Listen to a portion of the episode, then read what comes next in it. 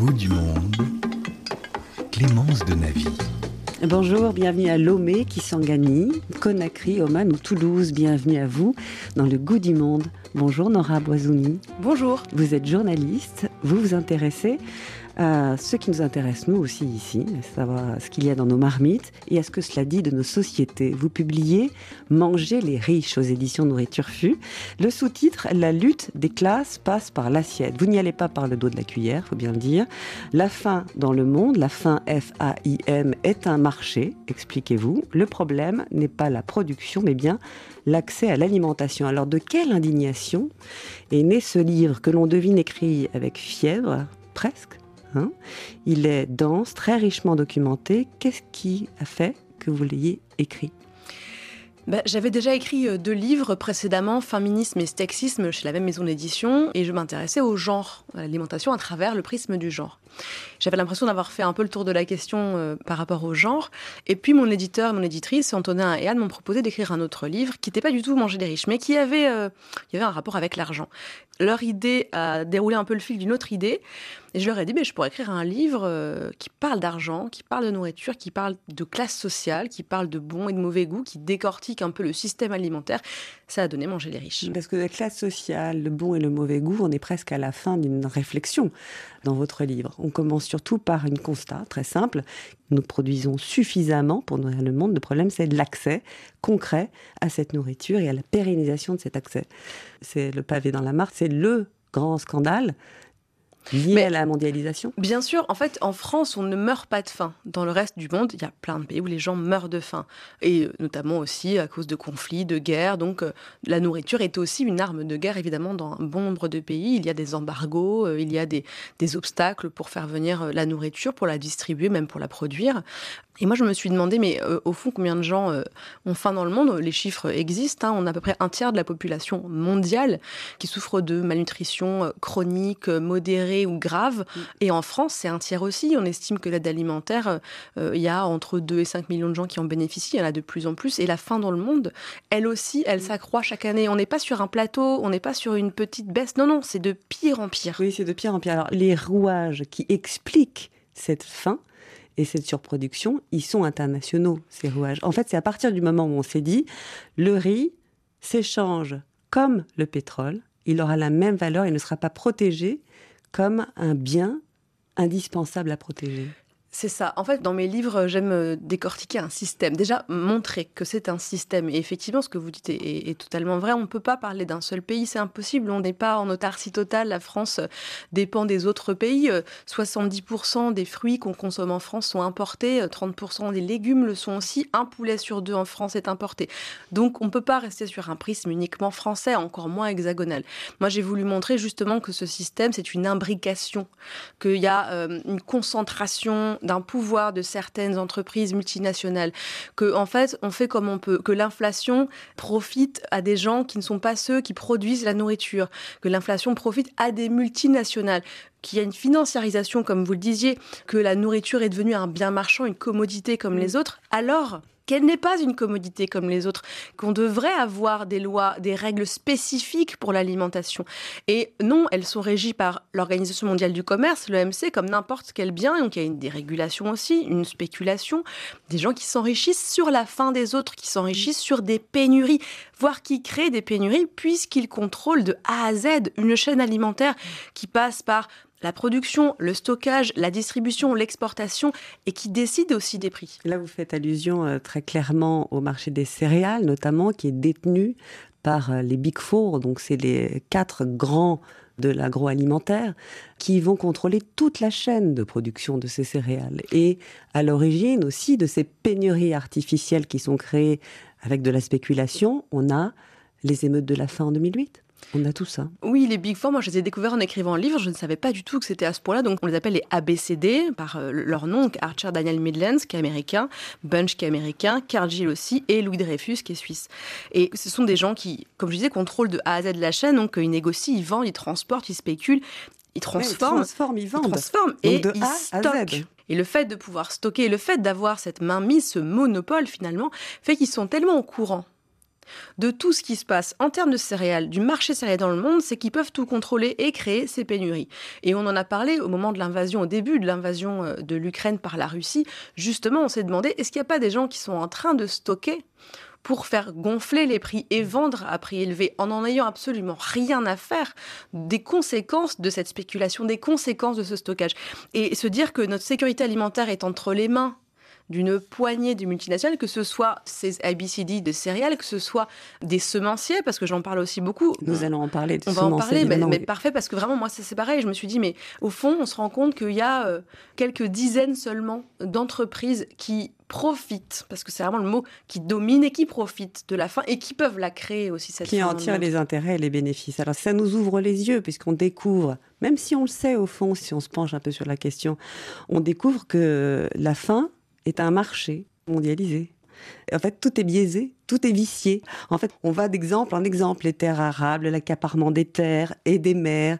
Euh, ensuite, on va avoir évidemment donc les semences dont vous parliez à l'instant un agriculteur ne peut pas en fait planter. Ne peut pas replanter. En fait, ça, moi je l'ai découvert, je suis tombée de ma chaise. Il un hold-up terrible. C'est un vrai hold-up. J'espère que plein de gens vont découvrir ça et vont se dire que c'est pas normal, parce que moi c'est ça, c'est la colère, se dire c'est anormal.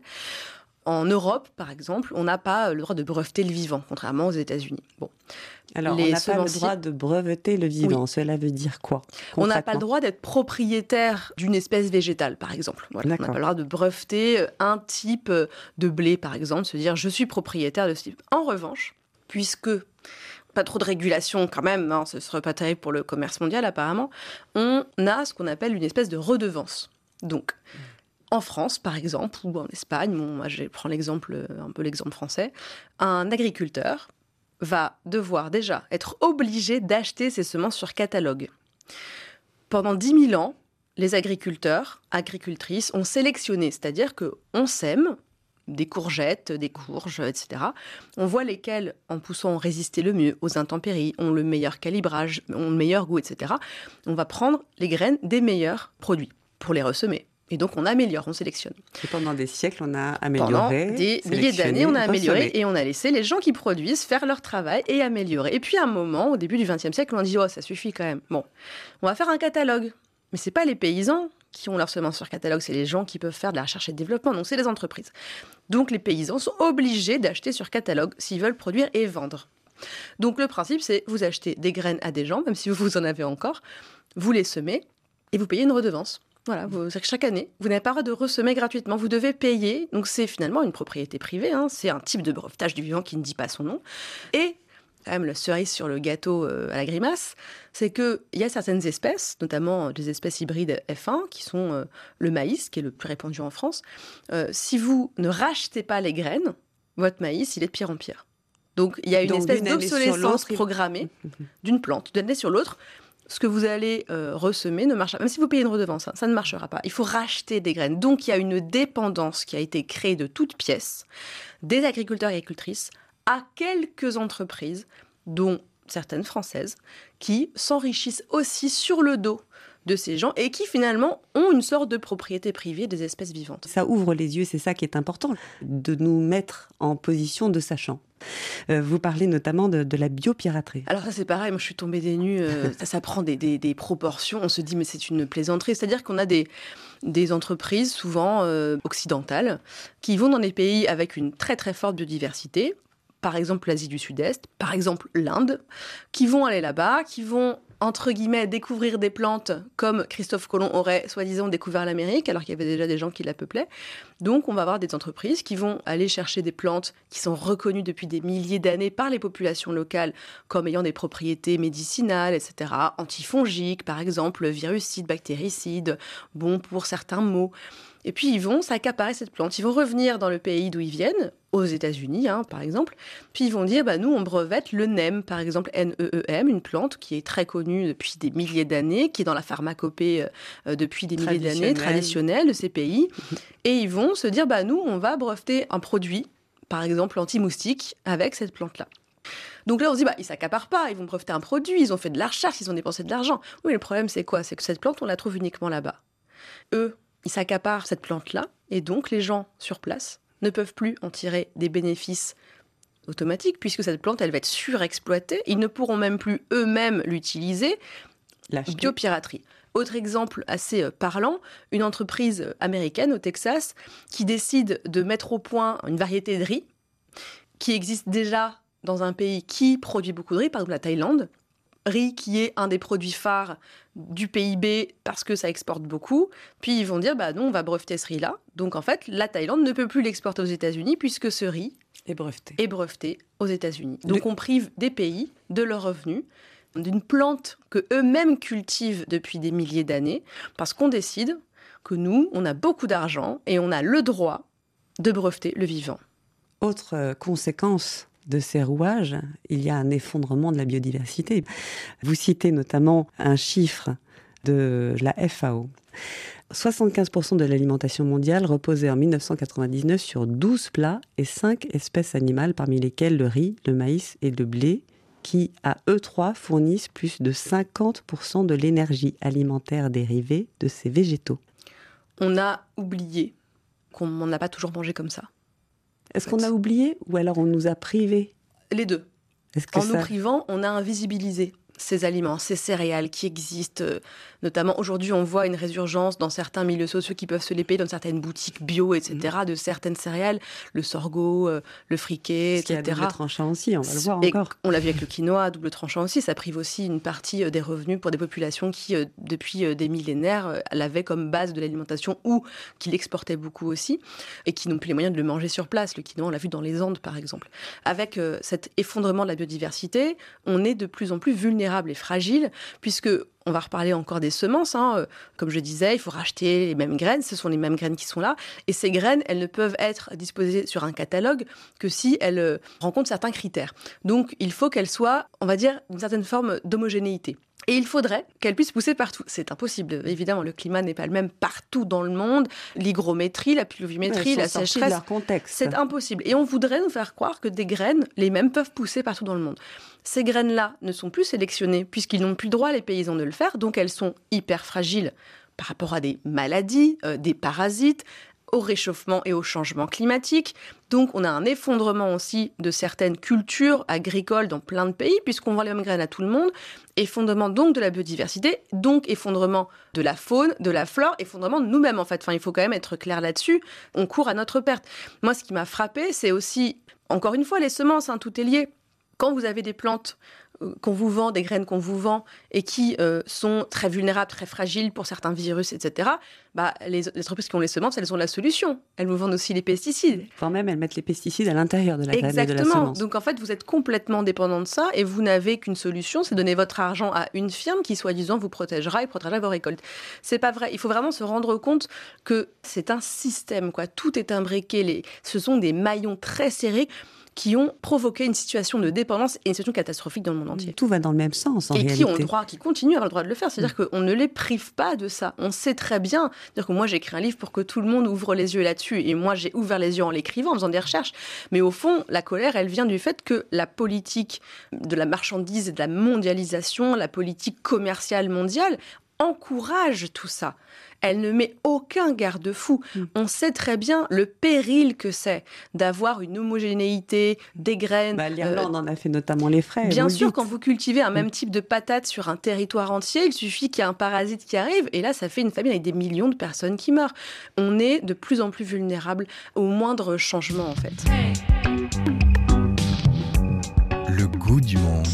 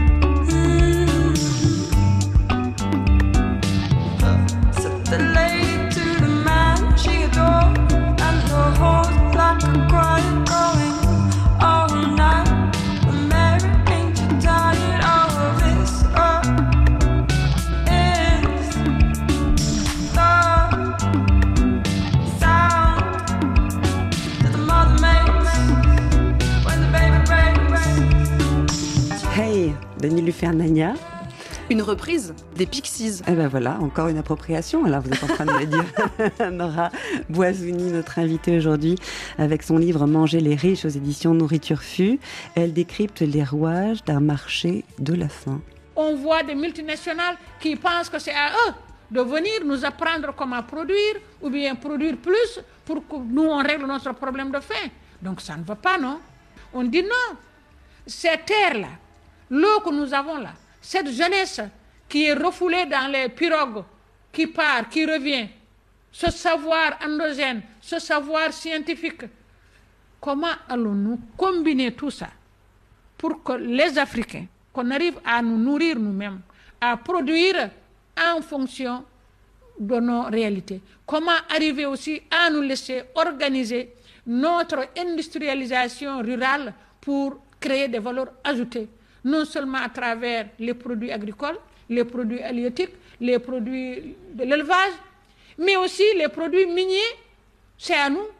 Organisons l'exploitation de tout ça pour que ça puisse, pour une fois, de façon durable, progressive, créer des richesses et fixer les communautés. Vous avez entendu Mariam So, c'est la présidente de l'association Enda Tiers Monde dans le podcast Afrotopique. Souveraineté alimentaire, c'est ça dont on parle? On parle tout à fait de ça. Quand on parle d'accaparement des terres, on parle de ça aussi. On parle de multinationales ou d'entreprises qui viennent d'un pays étranger, qui s'accaparent des terres, qui parfois passent par euh, la corruption pour que euh, les gouvernements leur accordent un morceau de terrain qui parfois ne savent même pas exploiter. Donc on exproprie des gens qui cultivaient déjà la terre ou des gens qui avaient une gestion euh, communautaire de ces biens-là, qui en profitaient avec tout un village et qui avaient déjà une, une assise dans ce village qui nourrissait tout le monde, qui se nourrissait c'est déjà. Donc oui, on a une appropriation de plein de choses aujourd'hui à travers le monde. Et je crois que dans un pays comme la France, on s'en rend pas bien compte encore, puisqu'on a encore des supermarchés où les rayons sont très abondants. Encore une fois, on ne voit pas ça dans certains pays très industrialisés comme les pays européens. Quand Mariam So parle de souveraineté alimentaire, c'est peut-être l'une des clés pour se mettre en marge de ce grand marché de la faim. Elle dit de manière adaptée pour les populations. Quand j'entends euh, souveraineté, j'entends démocratie alimentaire, moi. J'entends reprendre la main sur la manière dont on produit, la manière dont on se nourrit, ce qu'on va pouvoir choisir. C'est en quelque sorte récupérer une sorte d'agentivité, mm. c'est-à-dire de pouvoir agir nous-mêmes, décider. Aujourd'hui, c'est compliqué de décider ce qu'on mange. Mm. On n'a pas la main sur la manière dont c'est produit. On, a l'impression qu'on est complètement cerné. C'est ce qu'on veut nous faire croire aussi, qu'il n'y a pas d'autre système possible. On nous dit, mais par le capitalisme, le néolibéralisme, comment vous voudriez faire? Allez, donnez-moi les solutions, faites-moi un PowerPoint en 10 points. Alors, c'est pas aux citoyens et citoyennes de conseiller les gouvernements, mais on voit qu'à travers le monde, c'est devenu un enjeu financier, économique tellement, important, tellement grand, qu'on a du mal à imaginer autrement et on a du mal à sortir d'une vision extractiviste déjà de notre rapport à la nature. Alors quand vous dites extractiviste, c'est-à-dire un rapport qui profite de la nature et oui, de ce qui extrait ses ressources. C'est-à-dire mhm. qu'on a du mal à considérer la nature comme quelque chose qui est simplement là. On a l'impression que chaque parcelle de terre devrait être utile pour nous, devrait être cultivée, devrait être artificialisée, devrait accueillir un immeuble, des champs, etc. Et on le fait à très très grande échelle. Et moi, ce qui me tue vraiment, et ce qui tue des gens, c'est de voir à quel point, oui, on s'accapare la nature et on s'accapare des endroits avec ce mythe de la productivité en disant... Euh, c'est ce qu'elle dit euh, dans, dans, le discours qu'on vient d'entendre. Elle dit on vient nous apprendre comment en fait maximiser le profit, c'est ça, et la rentabilité, mm. mais pas pour les populations qui vivent là, les populations autochtones. Non, on cherche à maximiser la rentabilité pour les multinationales. Limiter les importations, ça, ce serait fondamental également, parce que l'une des clés de cette mondialisation, ce sont les importations. Et ce qui est incroyable, c'est qu'on a pris, on a changé les goûts en fonction des importations également. On va aimer le riz jasmin, alors que dans certains pays, c'était même pas une culture endogène. mais non, bien sûr, et on importe. Et donc, qu'est-ce qu'on fait en important? On brise aussi le marché local qui nourrit euh, la plupart des gens dans le monde. En fait, ça, on l'oublie aussi. C'est pas les importations qui nourrissent la plupart des gens, et en tout cas qui fait vivre au niveau local et qui fait vivre une économie, qui fait vivre des familles. On se rend compte qu'on a des populations de pêcheurs en Afrique de l'Ouest qui ne peuvent même plus pêcher. Il n'y a plus de poissons. C'est-à-dire que nous, Européens, le poisson de nos supermarchés est pêché dans des eaux qui empêchent les populations locales d'avoir accès à ces ressources halieutiques, aux poissons par exemple. Et donc, on va importer du poisson dans des pays avec des ressources déjà qui existent, mais qui sont accaparées par d'autres pays. Ça, c'est terrible. Et en France, on le voit, et en Europe avec la PAC, la politique agricole commune, qui est donc un système de subvention, le plus gros système de subvention mondiale, ce système-là, il incite au gigantisme et on sait que c'est pas les exploitations maraîchères qui vont être les plus grandes. Mm. C'est encore une fois, ça va être les céréales, ça va être le lait aussi. Et à travers ça, bah, qu'est-ce qu'on fait? On délaisse les fruits et légumes. Et je rappelle ce chiffre 70% des fruits consommés La et 30% des légumes consommés sont importés. Et on ne réalloue pas certaines exploitations au maraîchage. Et on ne donne pas plus de subventions pour l'installation de jeunes agriculteurs en maraîchage. Les fruits et légumes sont des grands oubliés en France aussi. Mais la viande aussi, on voit, on se dit oui, l'industrie porcine, par exemple, en Bretagne, qui est quand même le fleuron euh, français de l'agriculture, des terres agricoles, un poulet sur deux est importé en France. Qu'est-ce qui se passe? Pourquoi cette souveraineté alimentaire n'existe pas non plus dans un pays qui se veut aussi à une vitrine agricole et gastronomique On marche sur la tête, c'est du non-sens absolu. C'est d'ailleurs l'idée euh, du podcast Recettes de poche que nous avons imaginé avec le cuisinier Arunasso du Refugee Food, euh, retrouver le goût des patates douces plutôt que de devoir vendre ces patates douces pour pouvoir acheter des pommes de terre de Hollande. C'est l'incohérence l'absurdité de tout ce système qui est né d'une mondialisation. Oui, il y, a un exemple que je ne cite pas euh, dans le livre d'ailleurs, mais qui m'avait frappé. Alors, j'avais pas la place pour tout mettre dans ce livre, qui est déjà dense. Alors, je pense que c'est le Sénégal, le pays dont j'avais lu donc les rapports là-dessus. En fait, en, dérégulant les marchés, en privilégiant avec les lois dictées par l'OMC et les réglementations, en privilégiant la propriété privée, les droits des investisseurs, on fait des choses absurdes, comme des oignons qui poussent au Sénégal, qui sont trop chers pour les Sénégalais et Sénégalaises. Et donc, on importe des oignons à bas prix, mm. qui viennent d'ailleurs. Donc, on tue la production locale des oignons. On tue mm-hmm. ce marché-là. Et le jour où on arrête d'exporter des oignons au Sénégal, bah comment on fait pour réintroduire la culture des oignons au Sénégal? Ça prend du temps, parce qu'on a transformé les terres pour faire autre chose. Évidemment, on ne va pas attendre que les entreprises multinationales arrêtent de nous euh, vendre leurs oignons. Donc c'est aussi absurde que ça. C'est d'une absurdité totale. C'est ça que je ne comprends pas, c'est qu'au fond, ce qui est choquant, c'est que on a devant nous un constat qui est lunaire et que ça n'a pas l'air de déranger les décideurs pour se dire ah peut-être qu'il va falloir qu'on révise quelque chose parce que des gens qui ne peuvent plus acheter des oignons produits à 300 mètres ou à 2 km et qui doivent compter sur une production massive d'autres pays, qu'est-ce qui s'est passé alors qu'on a beaucoup de producteurs d'oignons dans ce pays? Et je me dis mais c'est enfin je me dis, si on nous regarde, a d'autres vies extraterrestres nous regardent, ils se disent, mais qui est-ce qui sont bêtes? Vous avez parlé aussi de l'inflation, qui a des effets euh, très variés, très divers en fonction de notre porte-monnaie, et aussi, encore une fois, une certaine manipulation de cette inflation par euh, les grands de l'agro-industrie. En gros, pour le même prix, on va avoir moins, mais on s'en rendant pas compte. C'est la shrinkflation ou réduflation euh, en français. C'est l'association Foodwatch qui l'a vraiment mis sur le devant de la scène euh, récemment. C'est-à-dire qu'on va vous vendre des fromages frais, des carrés de fromage frais dans un emballage. Bon, quand vous l'achetez toutes les semaines au supermarché, vous regardez pas si ça a beaucoup, beaucoup augmenté. Alors avec l'inflation, on regarde un peu plus. Et puis, on va se rendre compte, à un moment donné, on se dit, mais ils ont l'air un peu plus petits, ces carrés de Il y en a peut-être un peu moins, non? Bizarre quand il y en a moins, mais le prix est le même, donc c'est peut-être moi qui hallucine, bon, je ne sais pas. Puis on regarde le prix au kilo, et là on fait Ah oui, hmm. ah, c'est bizarre quand même. Et on se rend compte que, bah, on a rogné un tout petit peu sur les fromages frais. Mm. On a rogné sur la quantité de shampoing dans une bouteille. On a rogné sur la quantité de ketchup dans une bouteille. De chips dans un de paquet. chips dans un paquet, exactement. Alors c'est compliqué de rogner sur une courgette, hein, parce que si on en coupe un morceau, bah, vous voyez bien qu'on essaie un petit peu de vous enfler. Ça s'appelle donc la shrinkflation. Alors les entreprises s'en défendent, hein, disent oui, mais c'est parce qu'on a changé l'emballage. oui, mais on a changé la gamme. Bon, arrêtons net, hein, c'est. Ce qui est problème, c'est que c'est légal. Hein. Ils ont bien sûr, évidemment, le droit, tout à fait le droit de rogner sur un produit. Euh, le grammage, il est affiché. Hein, sur le, il n'y a pas mensonge, il n'y a pas fraude en fait. Mais moralement, c'est discutable. Et la deuxième étape de cette inflation euh, un peu masquée, c'est ce qu'on appelle la greedflation, du mot greed qui veut dire donc la gourmandise euh, en anglais et la cupidité. Et donc, ce sont ces industriels qui ont profité de l'inflation pour augmenter encore plus les prix en pensant, et d'ailleurs ça fonctionne sur beaucoup d'entre nous, que vu qu'il y a de l'inflation, on ferait pas trop attention, nous, consommateurs et consommatrices, et qu'on se dirait, bon, bah, il y a de l'inflation, évidemment que ça, ça augmente. Que ce soit plus cher. Voilà, mais ils augmentent beaucoup, beaucoup plus. Et de toute façon, je donne les chiffres des bénéfices euh, des grands comme Unilever, Nestlé. Qui n'ont jamais été aussi euh, euh, riches et qui n'ont jamais reversé autant de dividendes à leurs actionnaires que depuis 2-3 ans. Ce qui est consternant aussi, c'est que, bon, là, on est dans les constats de l'inflation, dans les constats de celui qui peut acheter. Mais quand on ne peut plus se nourrir, que ça devient vraiment très compliqué et qu'on a besoin d'un coup de pouce, d'une aide réelle. Alors cette aide qui était initialement conjoncturelle de temps en temps devient structurelle et même vitale pour certains foyers on a besoin de ce colis chaque semaine pour pouvoir se nourrir. Sinon, on ne s'en sort pas. Je me suis rendue euh, dans un centre de distribution du secours populaire à Boulogne-Billancourt, euh, non loin d'ici, pour assister à une distribution de ces colis. C'est Catherine qui m'a accueillie juste avant l'ouverture. Pour le libre service alimentaire, les familles sont recensées au nombre de personnes, combien d'adultes, combien d'enfants, quel âge pour les enfants, est-ce qu'il y a des bébés, est-ce qu'il faut des couches, etc., etc. Et ils sont reçus selon le nombre de membres présents dans le foyer, ils sont reçus à des heures très précises.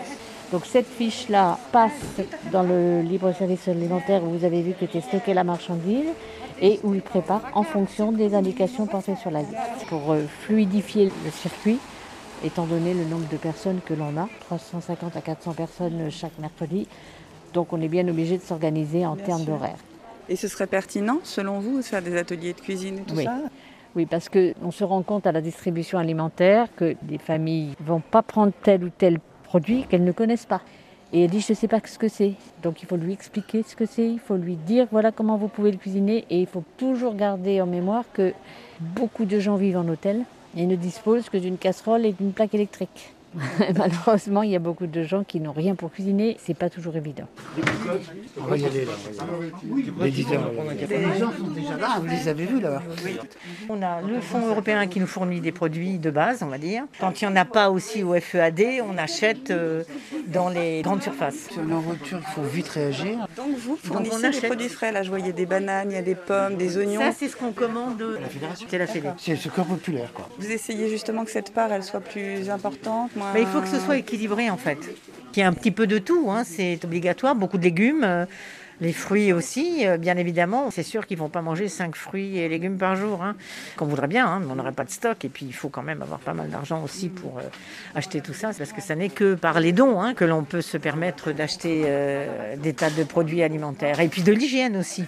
Donc des pâtes, du lait important. Le lait, j'imagine. Alors il y a toujours. Il y a toujours. Le lait, il y a toujours. Un litre de lait par personne dans la famille. Il y a du fromage. Hein, Là, c'est une famille de quatre. Mais c'est pour 15 jours. T'as mis ton beurre, Alain ou... J'attends. Juste la dernière minute. Je peux le mettre maintenant. Oh oui, parce qu'il pas... il fait mille. 5 fruits et légumes par jour. Un défi, un vœu pieux. Une injonction culpabilisante pour les personnes qui ne peuvent pas s'y plier. Et là, on a eu le baromètre justement du Secours populaire en septembre dernier qui dit que la moitié des Français et Françaises ne peut pas manger des fruits et des légumes tous les jours. On n'est même pas sur cinq, mm. même pas un par jour ou deux par jour. C'est terrible. Mm. Ce constat, il est affolant. Le problème, c'est que tant que l'aide alimentaire sera là, elle justifie l'attentisme des gouvernements successifs. Les gouvernements se reposent sur cette aide alimentaire. Bien sûr. Donc il faut savoir, la question qu'on se pose avec cette aide alimentaire, c'est qui a accès et qu'est-ce qu'elle permet, hormis l'aide d'urgence, qui est normalement ce pourquoi elle a été créée, d'apporter une urgence ponctuelle. Qu'est-ce qu'elle engendre Qu'est-ce qu'elle permet? Comme vous disiez, c'était censé être conjoncturel, ponctuel. Cette semaine, les Restos du Cœur ont annoncé qu'ils vont devoir refuser pour la première fois de leur histoire, ça fait 30 ans que ça existe, hein, le Resto du Cœur, pour la première fois, ils vont devoir refuser des bénéficiaires. Et là, moi, pour moi, c'est une bombe à retardement qui va exploser, ça y est. C'est-à-dire que l'aide alimentaire, elle repose, comme le disait euh, cette dame, sur des dons. Les dons des particuliers, euh, vous et moi, quand on va dans un supermarché, il y a des journées où il y a une collecte de dons en nature, donc vous pouvez acheter des boîtes de conserve, de la soupe, etc. Et les dons des entreprises de la distribution, la grande distribution, qui depuis 2016 à la loi Garot sont obligées de donner leurs invendus, encore consommables, et alors qu'avant ils les mettaient avec de la javel dans des poubelles.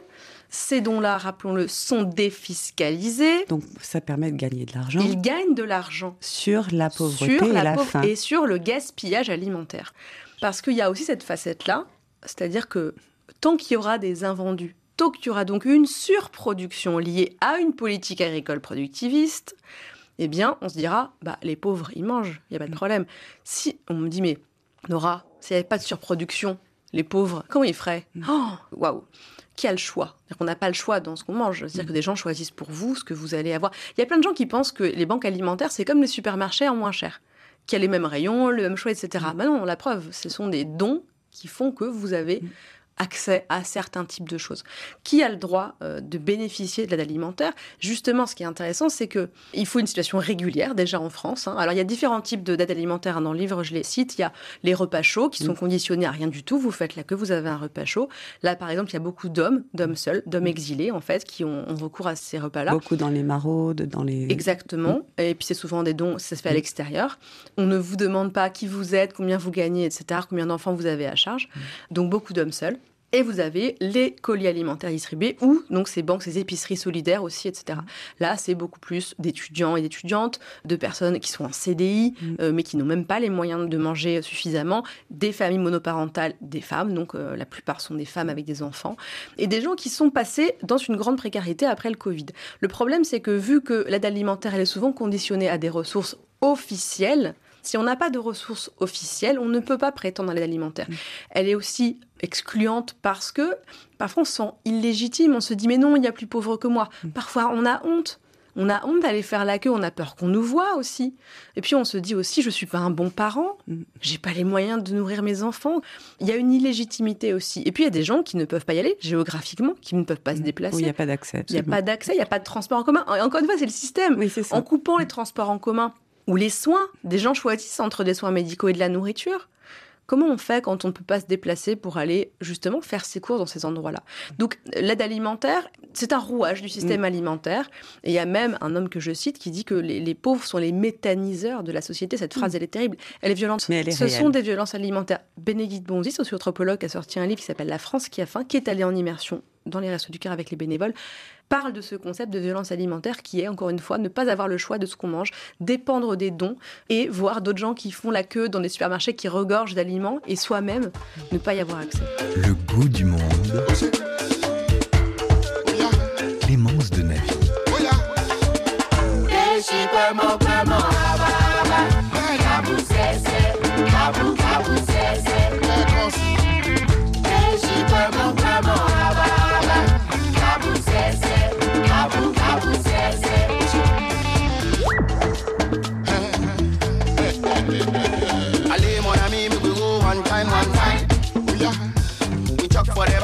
Watch one eye, one eye, yo. Gani, gani, gani, gani, gani, gani, gani, gani. Uh, we dey look mankind, look mankind, look mankind, look mankind. We dey look mankind, look mankind. If you want to yawa, oh God, close your mind,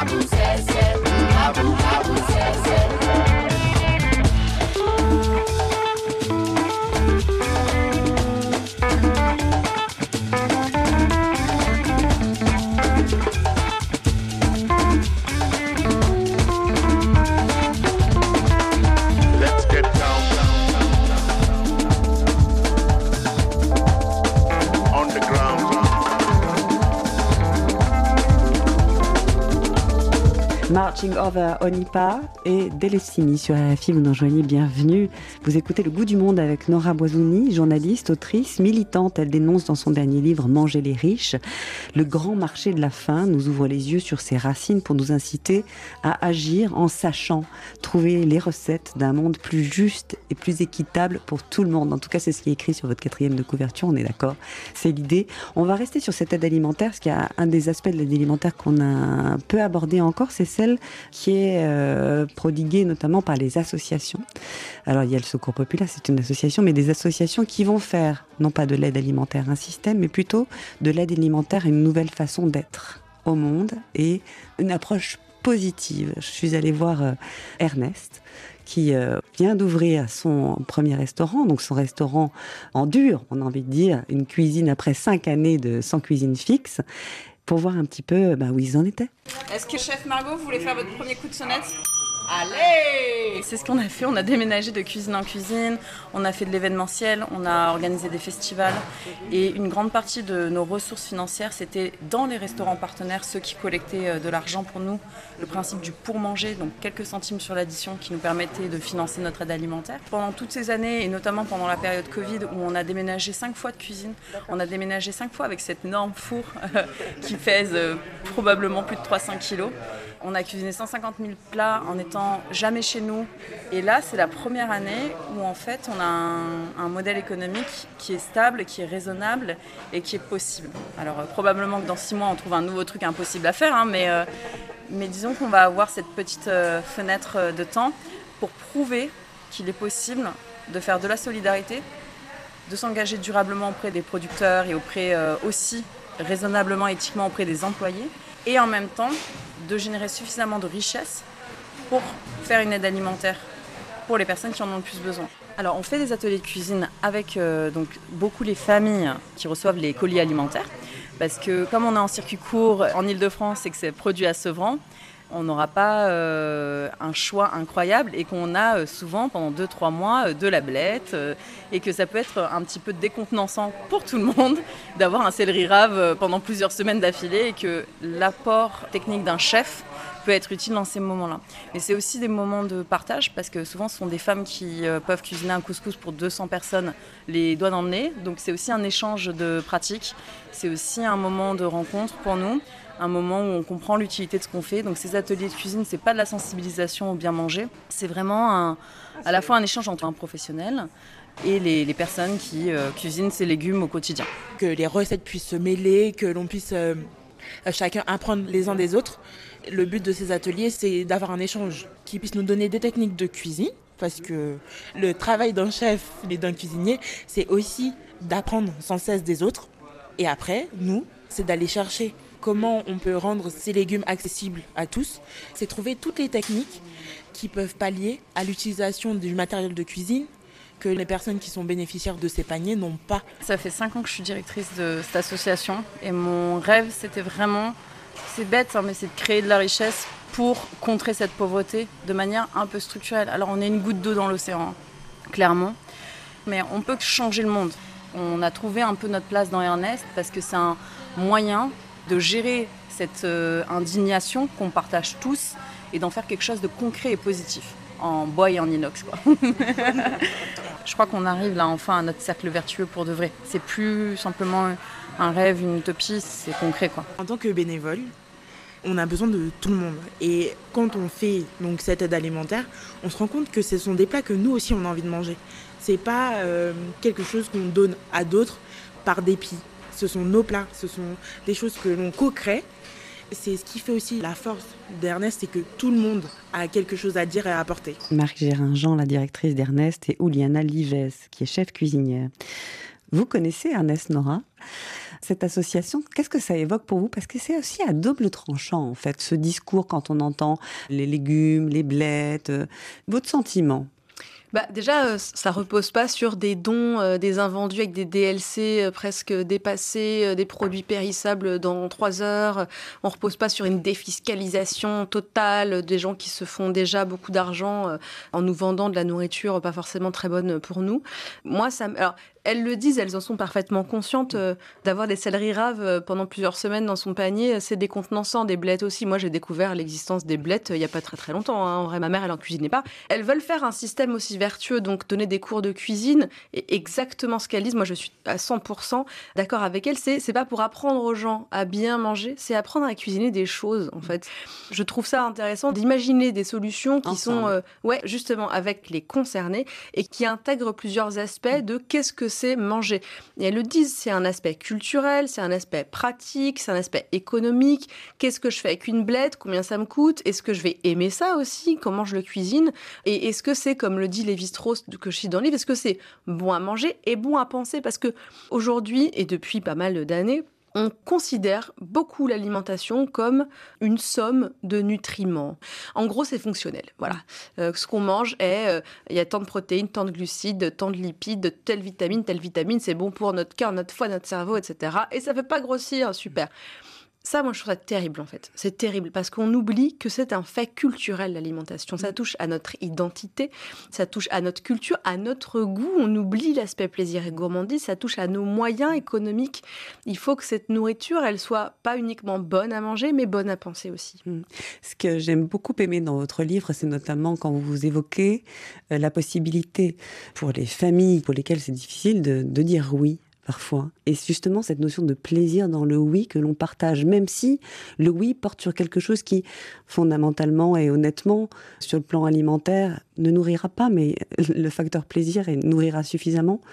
Bah, ça peut nourrir, ça remplit les estomacs. Un énorme burger euh, fast-food, ça remplit pour plusieurs heures. Il y a beaucoup de calories, ça aide. Mm. Ça remplit plus qu'une assiette de carottes râpées. Ça remplit plus le cœur. Voilà, mais les calories, ça nous sert quand même à travailler, à marcher, à, à, voilà, à être moins fatigué. à- C'est de l'énergie hein, qu'on accumule. Et effectivement, alors moi, ce oui, il est important, comme vous le disiez, quand on dit souvent non aux enfants. Quand on leur dit souvent, mais bah non, j'ai pas les moyens de t'offrir des vacances, j'ai pas les moyens de t'emmener au cinéma, j'ai pas les moyens de te racheter des baskets euh, à la mode. La nourriture devient un luxe accessible. C'est le premier luxe, entre guillemets, accessible. On peut faire plaisir à un enfant en lui offrant une barre chocolatée qui coûte moins de 2 euros.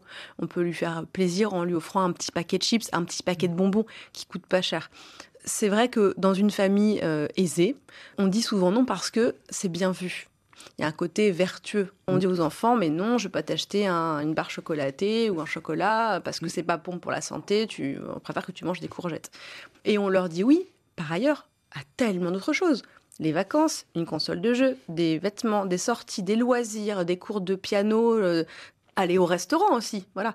Donc oui, c'est fondamental, surtout quand on est parent, justement, on parle de ce rapport euh, à son enfant, de se dire, je fais plaisir à mon enfant comme je peux. Je peux pas passer ma vie à lui dire non. Enfin, pour moi, en tant que parent, c'est une violence. Pour l'enfant aussi, il faut que il ait droit au plaisir. Et dans mon livre, j'écris que la gourmandise, c'est une prérogative des classes dominantes. Et je m'explique parce que cette phrase peut avoir l'air un peu étrange et un peu violente.